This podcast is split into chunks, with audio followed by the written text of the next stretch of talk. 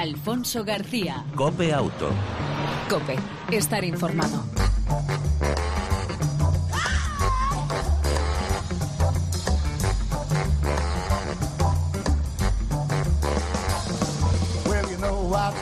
¿Qué tal? ¿Cómo estás? Bienvenido una semana más a este tiempo de radio dedicado al mundo del motor, ya sabes. Información y entretenimiento dedicado al mundo de las dos y de las cuatro ruedas. Eso que le gusta tanto a nuestro copiloto de lujo, Pedro Díaz Aguado. En el arranque, el saludo de Alfonso García.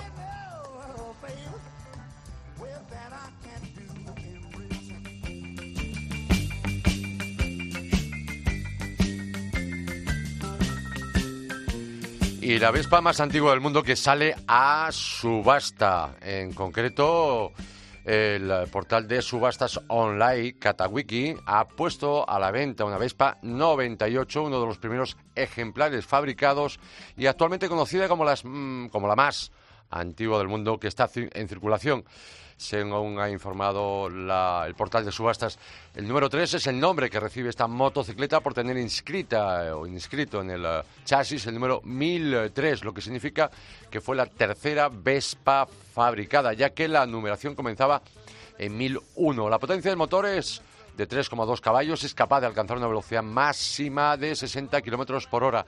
La marca italiana comenzó la producción de la motocicleta Piaggio 6 MP6, perteneciente a la serie 0, en 1946, con un primer lote de 60 ejemplares, de los que solo sobrevivieron tres. La fabricación de esta Vespa se realizó de manera artesanal, golpeando la madera sobre la, la, chapa, sobre la madera, y fue soldada completamente a mano. Posteriormente su producción se pasó a fabricación, a industria, Ah, y se extendió hasta los 15.000 ejemplares. En el momento actual es reconocida como uno de los símbolos de la posguerra. La puja finaliza el 28 de marzo y ha alcanzado los 140.000 euros. Y hablando de números, el precio del seguro del automóvil varía o puede variar en casi 600 euros según la comunidad autónoma. Ceuta y Melilla son las ciudades autónomas en las que el seguro a todos riesgos es más alta en toda España, sobre un precio medio de 1.473 euros, mientras que Aragón cuesta 879.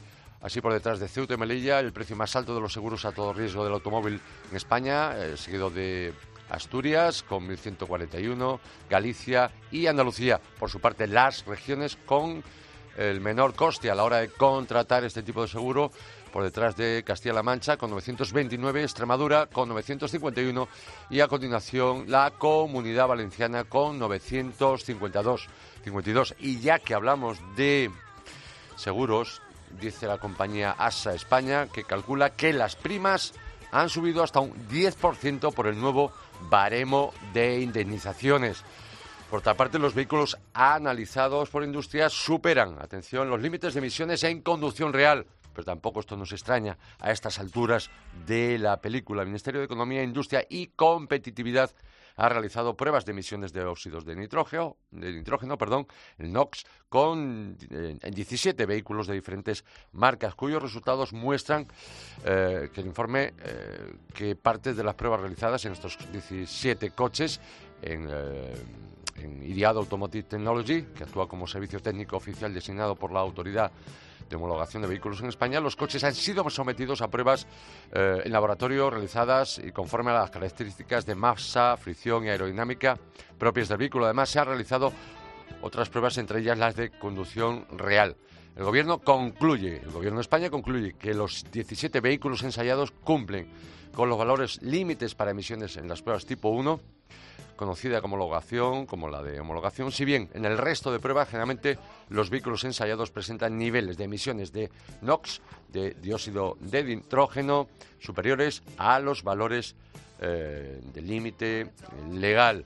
Recordemos que esta discrepancia señala que será solventada mediante la aplicación del nuevo procedimiento de ensayo cuyo objetivo es precisamente la evaluación de las emisiones en conducción real. Este método, recordemos, entrará en vigor el 1 de septiembre de 2017, del presente año. Y si te parece, aunque el tiempo ha cambiado, hablamos, ¿por qué no?, porque puede hacer sol igualmente, aun con una climatología un poco más fría, de gafas al volante.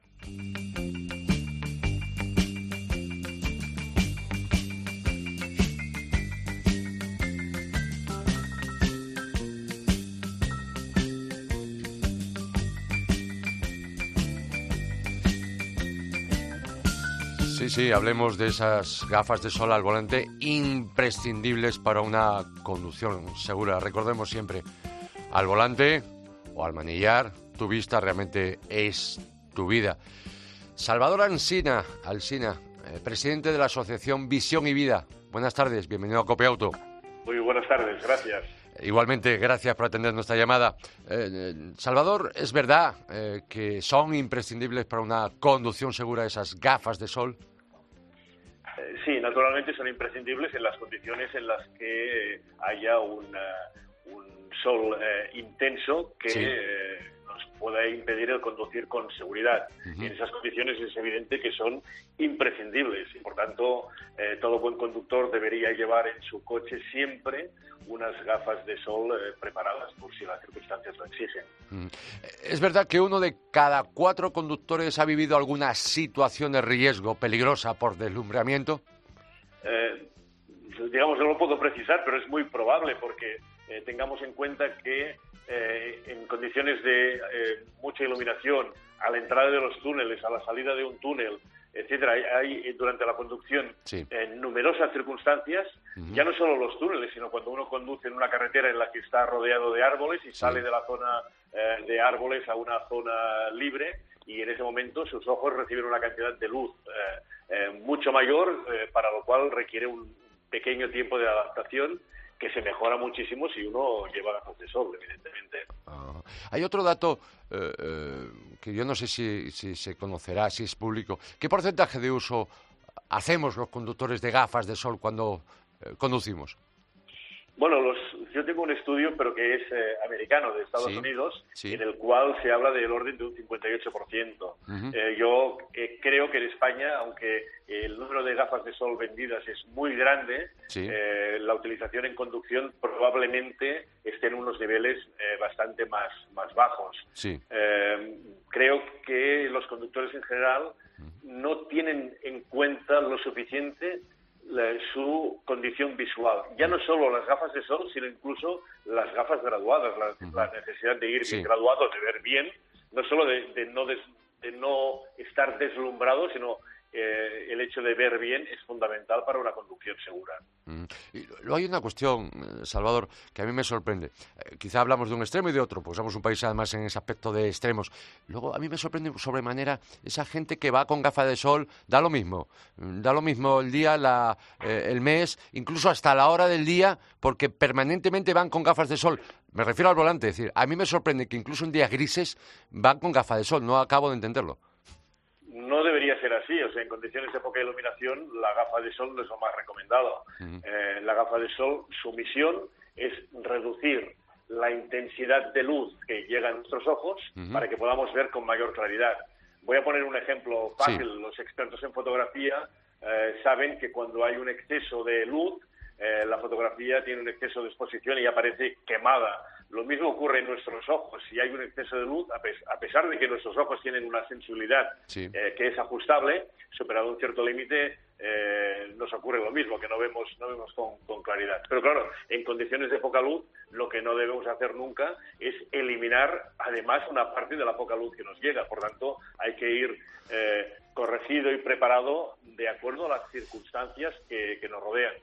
Ahora bien, en condiciones, por ejemplo, de niebla o de baja iluminación, lo que sí funciona muy bien es llevar eh, lentes con una ligera coloración amarilla, pero no gafas de sol, sino unas lentes con una ligera coloración amarilla, porque esas lentes lo que hacen es absorber la luz azul, que es la que más se dispersa en el ojo, y eh, lo que uno obtiene es el ver con eh, mayor claridad. Al, eliminar la, luz dispersa, uno ve con mayor claridad. Pero nunca gafas de sol, por ejemplo, en condiciones de niebla, porque sería, sería absurdo. Y mucho menos de noche. Hay gente desgraciadamente, por decirlo de alguna manera, que conduce de día y de noche con gafas de sol. De mm. noche, evidentemente, está prohibido una, mm. una gafa que tenga una transmisión inferior al 75% está prohibida absolutamente para conducir de noche. Entiendo. Eh, Salvador Alsina, como presidente de la Asociación Visión y Vida, que recordemos que es una asociación creada en 1955 perdón, de carácter altruista y de utilidad pública. La pregunta que le habrán hecho muchas veces, repito, ¿cuáles son las gafas de sol ideales, las más adecuadas para conducir? Bueno, las más adecuadas para conducir serían preferentemente que se trate de lentes polarizadas. Eh, aunque suene un tema excesivamente técnico, pero dicho de una manera llana, las lentes polarizadas eliminan los reflejos en superficies horizontales. Y eso hace que los reflejos del salpicadero, los reflejos eh, del propio salpicadero, digamos, en el, en el cristal del coche, los reflejos en la superficie plana de la carretera, etcétera, quedan eh, eliminados y con eso se mejora muchísimo la visión. Y la otra recomendación sería el utilizar preferentemente para conducción eh, lentes de color marrón, porque eh, tienen una parte de componente amarillo que de la misma manera que explicaba antes en condiciones de niebla, pues en condiciones normales de conducción, ese leve color amarillo también hará que mejore eh, la nitidez de nuestra, de nuestra visión. Es decir, polarizadas y preferentemente marrones. Sin que eso quiere decir que los otros colores o las otras lentes no sirvan. Eh, yo lo que quiero decir es que esas serían las que preferentemente irían mejor para la conducción. Volviendo a las polarizadas, ¿es verdad que disminuye la distancia de frenada en unos cuantos metros? Eh, pero no porque en sí lo consigan, sino que permite que nuestra reacción sea más rápida, porque nos damos cuenta antes de eh, un determinado problema. Eh, cuando un coche circula, eh, no sé, a 120 kilómetros por hora, un segundo son más de 33 metros. Por tanto, el reaccionar una décima de segundo, dos décimas de segundo, tres décimas de segundo antes nos permite reducir la distancia de frenado muchísimo. Esos siete metros que hemos visto en algún informe pues están calculados en condiciones de velocidad de alrededor de, de 50, 50 60 kilómetros por hora y con un tiempo de reacción del orden de medio, de medio segundo. Pero evidentemente depende de las eh, circunstancias en las que uno se encuentre. Pero nos permite detectar antes el problema y, por tanto, frenar antes y ganar unos metros que eh, en carretera son muy importantes. Salvador, unas gafas de sol baratas al final nos van a salir caras. Nos van a salir caras por diferentes motivos. Las gafas de sol son un equipo de protección individual, eh, desde un punto de vista técnico, eh, y requieren varias cosas, pero las que son fundamentales son que la lente sea de calidad, y eso quiere decir que sea realmente neutra, es decir, que no altere eh, nuestra visión en el aspecto de que no tenga deformaciones, etcétera, neutra o graduada si requerimos una graduación, pero que tenga la corrección adecuada y la el segundo factor importantísimo, no tanto en la conducción, pero sí en, en, la vida diaria, es que debe absorber la radiación ultravioleta. En el coche esa radiación nos la absorbe el, parabrisas, pero eh, en, la, en la calle, si la lente no absorbe la radiación ultravioleta, como la gafa de sol nos hace creer que hay menos iluminación, nuestras pupilas se dilatan y si no hay absorción ultravioleta, toda la radiación ultravioleta va a parar a nuestra retina, provocando daños que pueden ser eh, ya irreparables. Por tanto, la calidad de las gafas de sol eh, es imprescindible eh, para ver correctamente y para que nuestros ojos se mantengan saludables. otra cuestión, y ya hablando en general, ¿cada cuánto tiempo conviene revisar la vista? Para todos. A ver, un periodo ideal sería cada año. Un periodo eh, correcto sería cada dos años. Más allá de esta medida eh, sería excesivo. ¿Dónde eh, es más correcto cada año? Pues cuanto más niños o cuanto más mayores, que es cuando puede haber alteraciones más rápidas de visión. Mm. En, en, el periodo intermedio, pues dos años podría ser suficiente. Bien. Eh, Salvador Alsina, presidente de la Asociación Visión y Vida. El próximo 4 de abril eh, presentáis el estudio El estado de la visión de los conductores en España. Mm, Nos puedes, ya sé que hasta esa fecha está claro, no lo presentaréis a todos los medios, pero ¿nos puedes adelantar algo? En general, ¿cómo está la salud visual de los conductores eh, españoles? Bueno, digamos que aunque no está bien eh, avanzar resultados, como tenemos, es un estudio, un segundo estudio eh, que completa uno que hicimos en el año 2011. Lo que sí puedo decir es que la condición visual de los conductores españoles es mejor de lo que era, ha mejorado, pero que aún requiere mucha mejora para llegar al término correcto. Hay muchos conductores, desgraciadamente, que conducen o con una corrección inadecuada por no haberse revisado o eh, conducen con unas eh, condiciones, con una condición visual que desde un punto de vista reglamentario no deberían conducir. Digamos que hemos, hemos mejorado, pero nos queda mucho camino aún por recorrer para llegar a, a un punto ideal. Pensemos que al volante aproximadamente entre el 80 y el 90% de la información que recibimos la recibimos a través de los ojos y nos conviene ver bien y ver eh, sin deslumbramientos para conducir de una manera segura. Estaremos pendientes de ese estudio el próximo 4 de abril, el estado de la visión de los conductores en nuestro país, para ver si ha mejorado lo que debiera eh, y, conduzcamos todos mucho más seguros a bordo de un vehículo a motor. Don Salvador Alsina, repito, presidente de la Asociación Visión y Vida, gracias por atender la llamada de Copiauto y gracias por esas recomendaciones de las gafas de sol, el tipo de gafas y la idoneidad de utilizar unas gafas de sol cuando conducimos. Muchas gracias, un saludo y hasta la próxima. Muy bien, muchas gracias a vosotros y un saludo igualmente. Gracias. Alfonso García. Cope Auto. Cope, estar informado.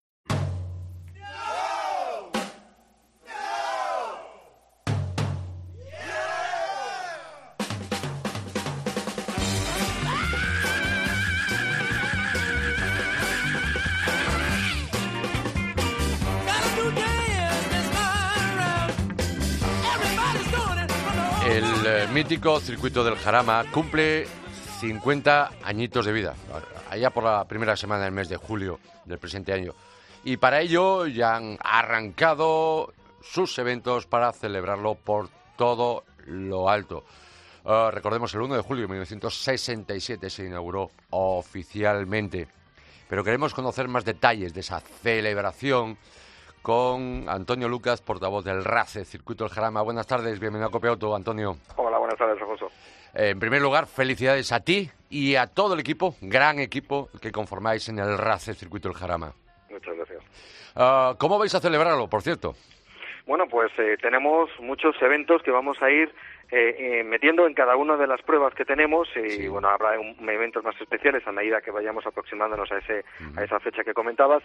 Pero vamos básicamente arrancamos eh, el evento uno de los eventos más importantes el, este fin de semana del 31 de marzo 1 y 2 de abril con una de las pruebas pues para mí en mi opinión más bonitas que tiene el circuito del Jarama que es, la, que es la Jarama Classic donde pocas veces eh, un amante del motor va a tener la oportunidad de ver auténticas joyas, escuchar el sonido de, un coche de competición como pocas veces como como en esta prueba, ¿no? Yo la verdad es que me encanta eh, cuando escucho el sonido de un motor de un coche que vale 20 millones de euros, parece que a uno le envuelve una magia especial, ¿no? Bueno, pues en el Jarama Classic por segundo año consecutivo, pues todos los aficionados que, que se pasen por el circuito del Jarama pues van a poder ver auténticas maravillas de la historia del deporte, de los clásicos, del motor en un entorno, pues como decías, también en un, en un mítico trazado. La magia de los deportivos y los clásicos del motor, ocho carreras, eh, tres de ellas eh, con Sport Prototipos, los años 70, final los 70 y 80, los grupos C, turismos, rememorar aquellas carreras, aquellos duelos entre los BMW 635, eh, los Capri de Ford, carreras de la preguerra con los Bugatti, Aston Martin, la Sisti, carreras de coches de los 60 y 70 con los AC Cobra, entre otros, y la carrera de nuestro eh, Rosso, también carrera realmente apasionante de firmas eh, de origen con corte latino-italiano. Antonio, pero para esa Jarama Classic, esa cita estrella, el primer fin de semana del mes de abril, habrá obviamente sorpresas y para toda la familia.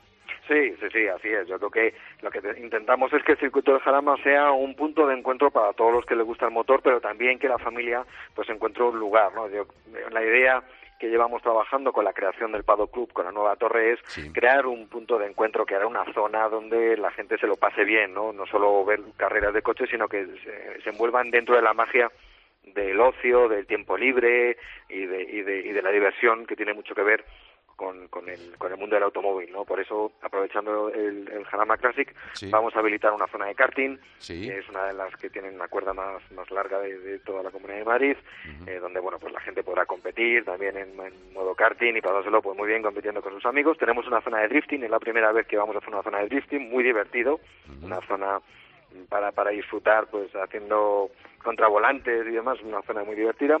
Vamos a poner una zona de también para que los más pequeños pues puedan disfrutar con los con dentro del mítico circuito del Jarama, pero en un formato mm. más Scalestric. Vamos a tener a las zonas habituales de ocio y tiempo libre, pues zonas de tiendas, zonas de restauración, etcétera. Vamos a tener también un espacio Fashion Club donde bueno, pues firmas de primer nivel, firmas de lujo, pues van a poner una zona también pues para disfrutar una especie como de pasarela jarama, donde también pues la gente va a tener la oportunidad de de ver pues una forma distinta ¿no? de ir a las carreras y quizás más próxima a lo que hemos visto en otros en otros puntos de encuentro en Madrid como el hipódromo y demás bueno pues también aquí en el circuito del, del Jarama pues vamos a, encontrar esa zona de lujo esa zona diferente exclusiva para todos los que nos visiten durante durante ese fin de semana. Incluso cine para rememorar Sí, hay una zona, tenemos un domo, 360 grados, y hemos hecho un vídeo que habéis tenido la oportunidad de ver unas primeras imágenes ¿no? de la comida que hemos celebrado en la presentación del Jarama Classic y es una forma diferente de ver la historia de lo que ha sido uno, el primer circuito que hubo fijo en, en, España, ¿no? el circuito del Jarama donde han corrido leyendas como Niki, Nauda, Alain Prost, eh, Villeneuve, o sea, realmente leyendas vivas del motor, o Ángel Nieto, eh, Fernando Alonso, eh, Carlos Sainz, bueno, pues todo eso hemos querido en un formato 360 grados en un domo que está en el circuito de Jarama, pues que los que tengan lo que quieran pues ver esa historia del circuito en una forma diferente pues, bueno pues también vamos a hacer la oportunidad de, ponerlo como insisto dentro de ese concepto que estamos que estamos potenciando de que el circuito de Jarama es un espacio para todos y donde todo el mundo salga con una experiencia única e inolvidable. Habrá un paquete incluso aparte de la entrada normal un paquete especial por así decirlo eh, oficial Jarama Classic 2017, ¿no? Con, con una, eh, detalles curiosos de ese pase VIP 50 aniversario. Sí, hemos querido, también hemos cambiado todo lo que es el acceso. Queremos que la gente venga al circuito, queremos que la gente disfrute con el deporte del motor, que, lo, que tenga en su agenda pues el circuito de Jarama como un lugar de referencia también para pasar de una forma diferente. En el Roce llevamos ya tiempo poniendo en marcha cosas nuevas, ¿no? Hemos inaugurado un autocine hace relativamente poco también, ¿no? El autocine más grande de Europa que lleva nuestro nombre y ahora pues en el circuito de Jarama queremos seguir teniendo pues ese cambio de concepto de un, de un club de automovilistas para que todo el mundo disfrute. Y dentro de ese, de ese nuevo concepto, pues hemos metido la tarifa de fin de semana. También tenemos una tarifa familiar para que la gente pueda disfrutar de esta prueba. Y, por supuesto, un pase VIP 50 aniversario, que lo que tiene es algo que la gente nos venía reclamando hace mucho tiempo, ¿no? Y es, en primer lugar, acceso a toda la zona de que acceso a las plantas superiores de la nueva torre, que son espectaculares, acceso, por supuesto, a la carpa domo, a la zona Hospitality VIP para que, pues, ver la carrera de una forma diferente, pero algo que la gente quería que es una especie como de visita guiada, ¿no? Una que nos vayan explicando cuáles son los modelos más especiales. Todo el mundo, por ejemplo, si le hablamos del Mustang o un Selby te Cobra, pues todo el mundo más o menos viene la idea, ¿no? O, un, Camaro, etcétera, pero hay modelos que tienen su historia, porque no hay que olvidar que en el Jarama están corriendo modelos reales que han competido en Le Mans, que han competido en pruebas que han marcado un hito en la historia del automóvil. Entonces, conocer la historia de esos vehículos, por hacer la historia, por ejemplo, del Ferrari Breton, que, que, tú conoces, pues es, es, auténticamente espectacular. En este caso, no hablamos de, de coches, ¿no? Hablamos de modelos únicos que tienen una historia, ¿no? Y dentro de, este, de esta entrada de Pase del 50 aniversario, bueno, pues aparte de llevarse un ejemplar de una edición limitada de un, de un un libro ¿no? que, recoge un poco la historia de cada modelo, también vamos a hacer visitas guiadas para que la gente pues haga con ese sabor de estar en un evento especial. Me parece muy interesante. Desde aquí aplaudo esa iniciativa porque es un poco lo que tengo que hacer yo cuando voy con algún familiar, en particular con mi mujer. Es decir, hacerle una visita guiada y tenerle que contar un poco la historia. Que realmente es lo bonito, lo que tú decías, Antonio, es decir, el conocer la historia de la automoción, en este caso automoción eh, clásica y deportiva, pero la historia, de alguna forma, de todos aficionados o no al automovilismo deportivo. La verdad es que el circuito de Jarama no todos los circuitos pueden decir que llevan 50 años, ni todos los circuitos pueden decir que han corrido auténticas leyendas del motor, ¿no? Y entonces, bueno, pues en el circuito de Jarama, digamos que hacemos un pequeño homenaje con este tipo de pruebas, donde, bueno, pues eh, el año pasado tuvimos la, la, suerte de contar con más de 10.000 aficionados que se pasaron durante el fin de semana por el Jarama Classic. Pensamos que este año, con todas las nuevas mm, novedades que hay, incluso eh, con un trofeo nuevo, que se lo comentabas antes, que es el trofeo Legend, que son para vehículos de los años 30, o sea que tampoco es fácil encontrar hoy en día en un circuito una competición de coches de los años 30, porque también es importante recordar que estos vehículos de los que estamos hablando compiten, y compiten de verdad, o sea que puntúan y hay un campeonato en Europa que va por los circuitos más importantes como Monza, Spa, Francorchamps, etcétera, eh, Le Mans, por supuesto, y es puntuable. O sea, que estos vehículos los van a poder ver en competición, corriendo como corrían cuando cuando cuando iban compitiendo las 24 horas de Le Mans, ¿no? Que es realmente, pues,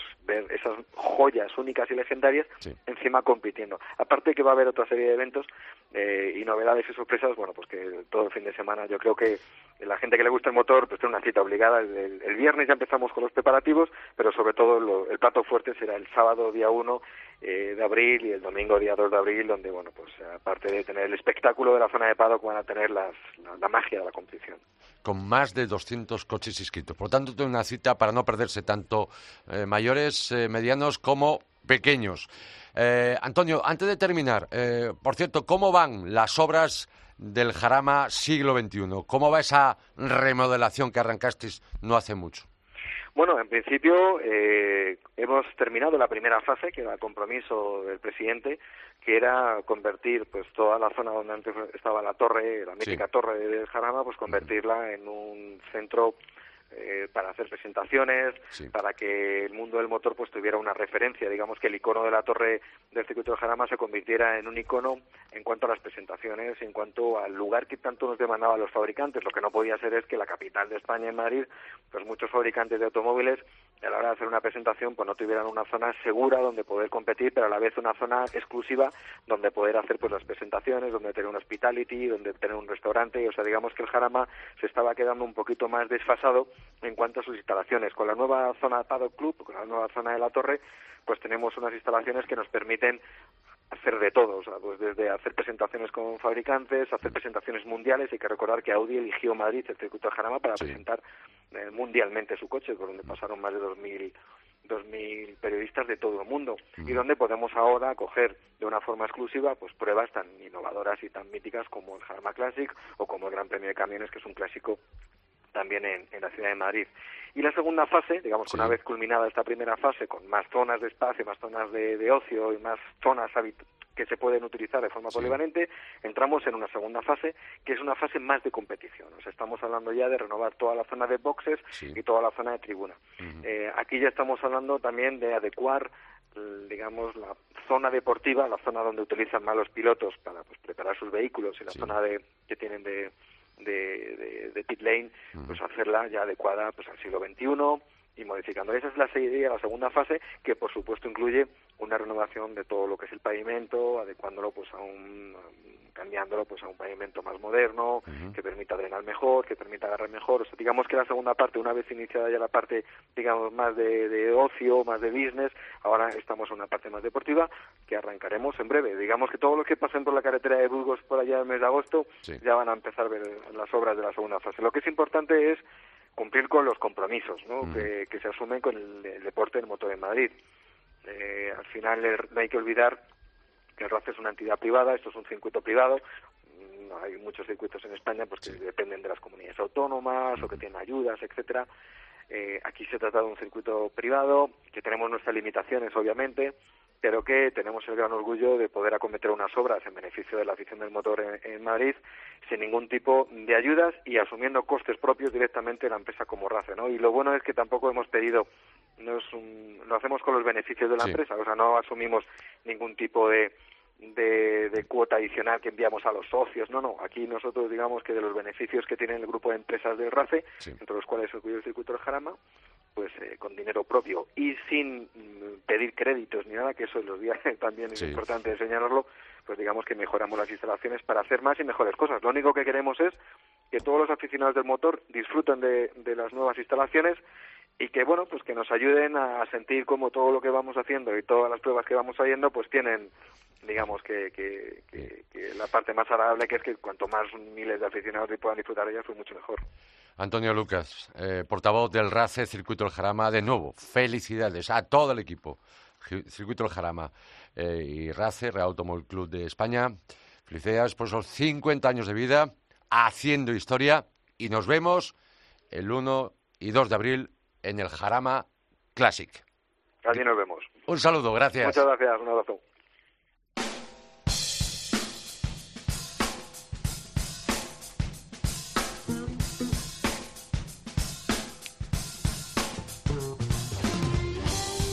La recta final hablamos de las autonovedades de la semana. Dos traemos para ti esta semana.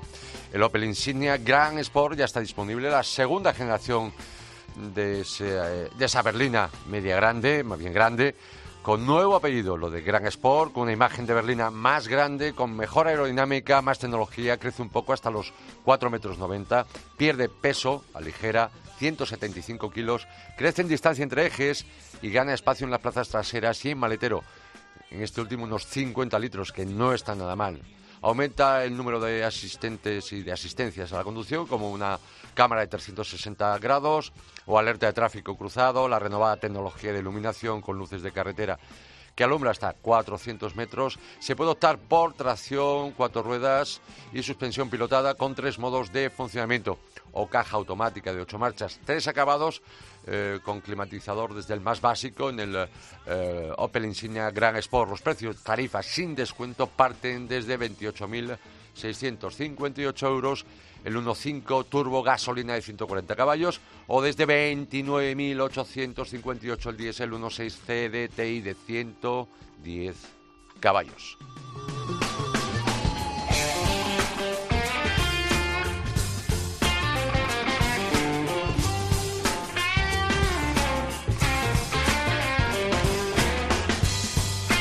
La otra novedad que te traemos en esta edición de Copia Auto número 205 es el Alfa Romeo Stelvio, el primer sub y el primero de los eh, sub de la marca italiana. Decir que es un poco más grande que su eh, hermano, eh, el Giulia, la berlina, con quien comparte plataformas, sobre todo en altura, 22 centímetros más alto, lo que le otorga buen espacio interior y de maletero, con una postura al volante igual a la berlina, pero un poquito más alta en posición Atrás ideal para dos adultos con el único pero del acceso a las plazas traseras. En cuanto a materiales y acabado, sorprende su nivel de calidad y que desde el acabado básico cuenta con mucho equipamiento de seguridad, confort y conectividad. En principio, el Alfa Romeo Stelvio llega con la oferta de dos mecánicas, el diésel 2.2 Multijet de 210 caballos, aunque más adelante habrá otro con 180 caballos diésel. Y en gasolina el 2 litros turbo con 280 caballos, aunque habrá otro menos potente de 200 caballos. Ambas ofertas son de tracción cuatro ruedas y caja automática de ocho marchas. Los precios tarifa del Alfa Romeo Stelvio parten desde los 48.300 euros, la versión diésel, eh, mientras que el gasolina su precio se eleva. Parte desde el eh, un precio de 62.000 euros. Hasta aquí las novedades de la semana. Opel Insignia Grand Sport y Alfa Romeo Stelvio.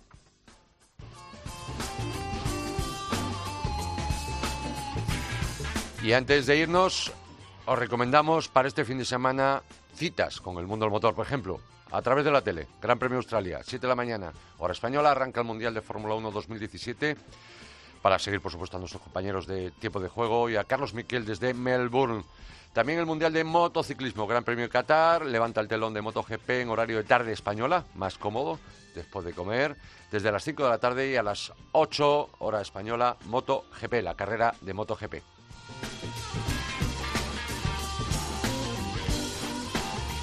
Si te quieres despegar de la televisión, en nuestro país, en Madrid, por ejemplo, este viernes y hasta el domingo, la gran cita motera en el... contamos la semana pasada aquí.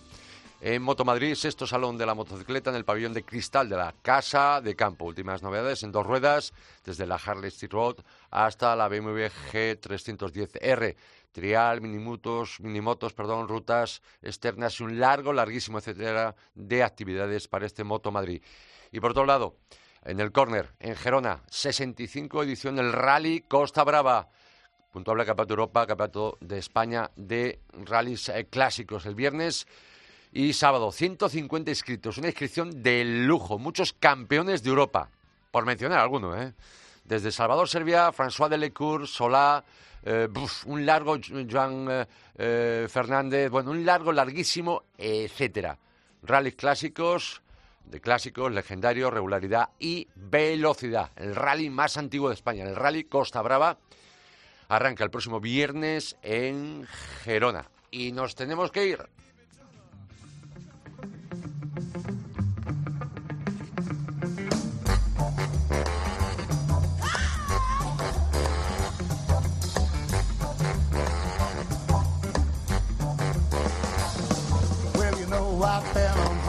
En el control técnico todo un lujo, como siempre Pedro Díaz Aguado.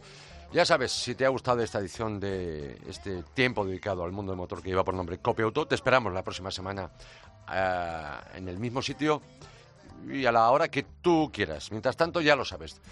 Si puedes, disfruta de tu vehículo y de los tuyos. Chao, el saludo de Alfonso García.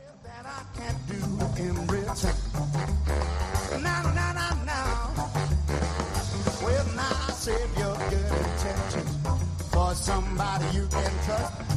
Cause once you hand it over, you know you won't see me so don't you